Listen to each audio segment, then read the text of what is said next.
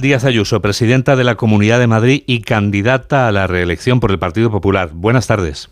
¿Qué tal? Muy buenas tardes. Eh, Presidenta, al comienzo de campaña no ha contado con la presencia del líder del principal rival del PP a escala nacional, el PSOE, porque Pedro Sánchez ha sido recibido por Joe Biden, pero el hombre al que usted suele referirse como su adversario se incorpora ya hoy a la campaña. Siguiendo el eslogan que usted ha elegido, ¿cree que Sánchez tiene más ganas de que usted pierda las autonómicas o tiene usted más ganas de que él pierda las generales?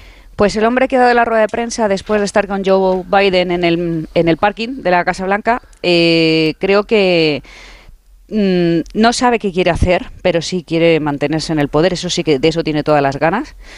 Y, creo que mm, es de lo que va, de lo que va, lo que está haciendo, ¿no? La transformación a la que están sometiendo al país y la erosión institucional y la utilización sin reparos de todos los resortes y los contrapesos nos demuestra por dónde va por dónde va la suya. La nuestra va al contrario, vamos a favor de las cosas.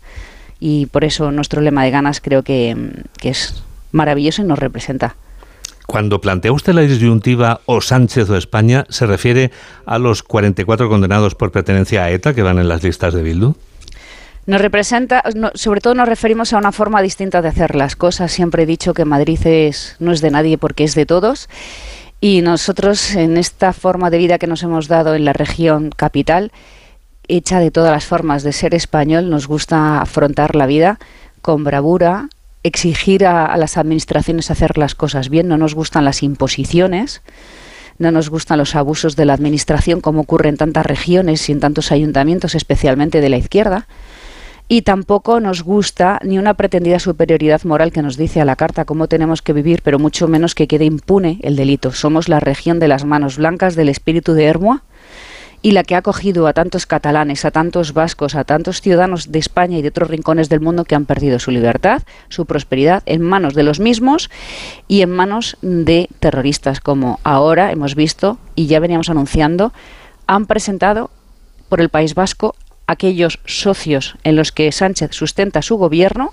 y aquellos a los que Zapatero distinguía como hombres de paz. Y claro que aquí en Madrid esto no nos gusta y, y esto es algo que yo creo que también con muchas ganas nos va a llevar a, votar.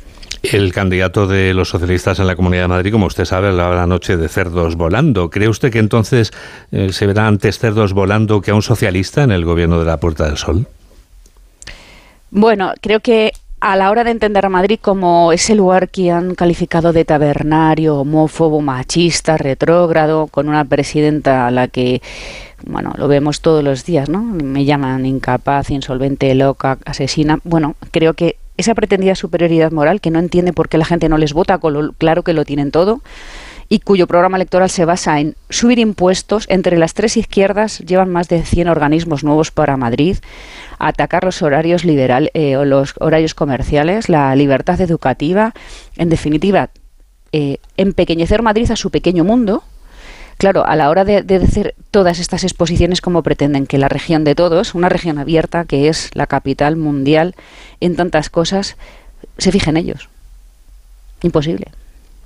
Siguiendo los sondeos, Presidenta, tiene usted la mayoría absoluta a su alcance, sobre todo en el caso de que Podemos no entre en la Asamblea de Madrid, dicen esas encuestas. Después de haber dejado cao políticamente a Pablo Iglesias, ¿aspira a dejar ahora cao al partido que creó Iglesias? Yo creo que, sobre todo, yo aspiro a, a, tener la más amplia mayoría y, por supuesto, me encantaría tener la absoluta como cualquier otro político. No conozco a uno que no lo quiera pero no dependiendo de lo que haga o no Podemos, que sinceramente es un planteamiento del mundo bastante residual. Ha colado en, en, otros países donde han conseguido instaurar dictaduras bolivarianas, pero esos testigos que ahora viven entre nosotros nos avisan, yo ya perdí un país, no quiero perder otro, háganos caso, venimos del futuro. Y precisamente... Eh, las personas vulnerables a las que se supone que ellos querían representar son las que no compran ese discurso de la tiranía, de la pobreza masiva y de la cultura de la subvención para que las personas no sean prósperas. Por ese motivo, Podemos ha iniciado la campaña en un barrio humilde como Orcasitas y no le interesó absolutamente a nadie, ni siquiera para rechazarles. Por tanto, cuando la persona es libre y es próspera y consigue sus sueños y sus metas y quiere crecer y ampliar sus negocios y tener familia y vivir a su manera, el discurso de Podemos se cae profundamente, que solo busca lo contrario, rebomber el pasado, la división y por supuesto blanquear el terrorismo, como hacen siempre en sus declaraciones, y, y unirse a esas dictaduras que expulsan masivamente a ciudadanos y proyectos de vida. ¿Tiene ganas de mayoría absoluta también para que Vox, citando palabras suyas, no la arrastren en su deriva? Sí, efectivamente. Quiero tener un gobierno que pueda eh, gobernar sin tantas dificultades, porque a pesar de gobernar en solitario, en, en, libertad, con, con un equipo pequeño muy, muy ejecutivo, eh, no he podido sacar presupuestos, tenemos bloqueados los desarrollos urbanísticos, necesito eh, contrarrestar el daño que nos hace el impuesto de patrimonio de Sánchez contra Madrid y para esto nos hacían falta unas deducciones fiscales que nos han tumbado porque vienen de los de fuera, todo el día hablando de los de fuera y lo nuestro, las, el encerramiento, lo nuestro, lo local. y entonces eh, esto hace que sea muy difícil sacar adelante proyectos vitales para una región que va de lo local 179 municipios, algunos incluso de 60 y 70 habitantes, a una región universal e internacional como nunca lo ha sido, donde tantas personas vienen a trabajar, a prosperar, como siempre fue Madrid. Y esas, e, e, esa forma diferente de enfocarlo todo hace que, que claro, eh, yo sin, con total respeto, eh, no, no estoy atacándoles, simplemente quiero un proyecto en torno a, unos valores concretos, una forma de ver la vida que, en ocasiones no hace que nos entendamos. La sanidad pública, especialmente la atención primaria, Presidenta, requiere ser cuidada para que pueda cuidar mejor a los pacientes, sin duda. ¿Cuánto va a invertir o qué piensa hacer usted para mejorar la medicina general, la pediatría y la enfermería en los centros de salud madrileños? Tenemos en marcha un plan ya de 200 millones de euros que hemos puesto en marcha desde el año pasado, antes de huelgas y de nada, para mejorar la situación del personal laboral, que es en realidad de lo que se tratan algunas de las protestas.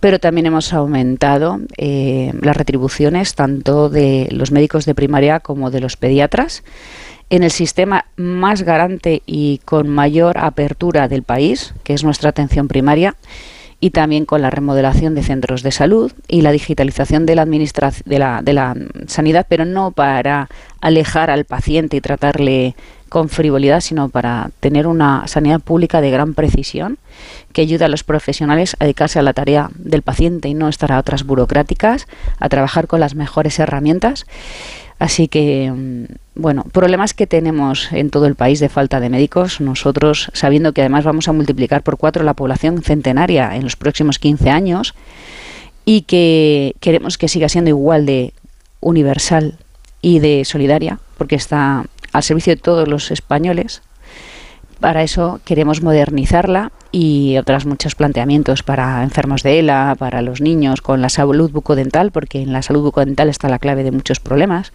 también para los mayores de una edad determinada, para personas vulnerables, es decir, que tenemos un amplio programa que, va más allá y piensa en toda la población y en, en el sistema en general.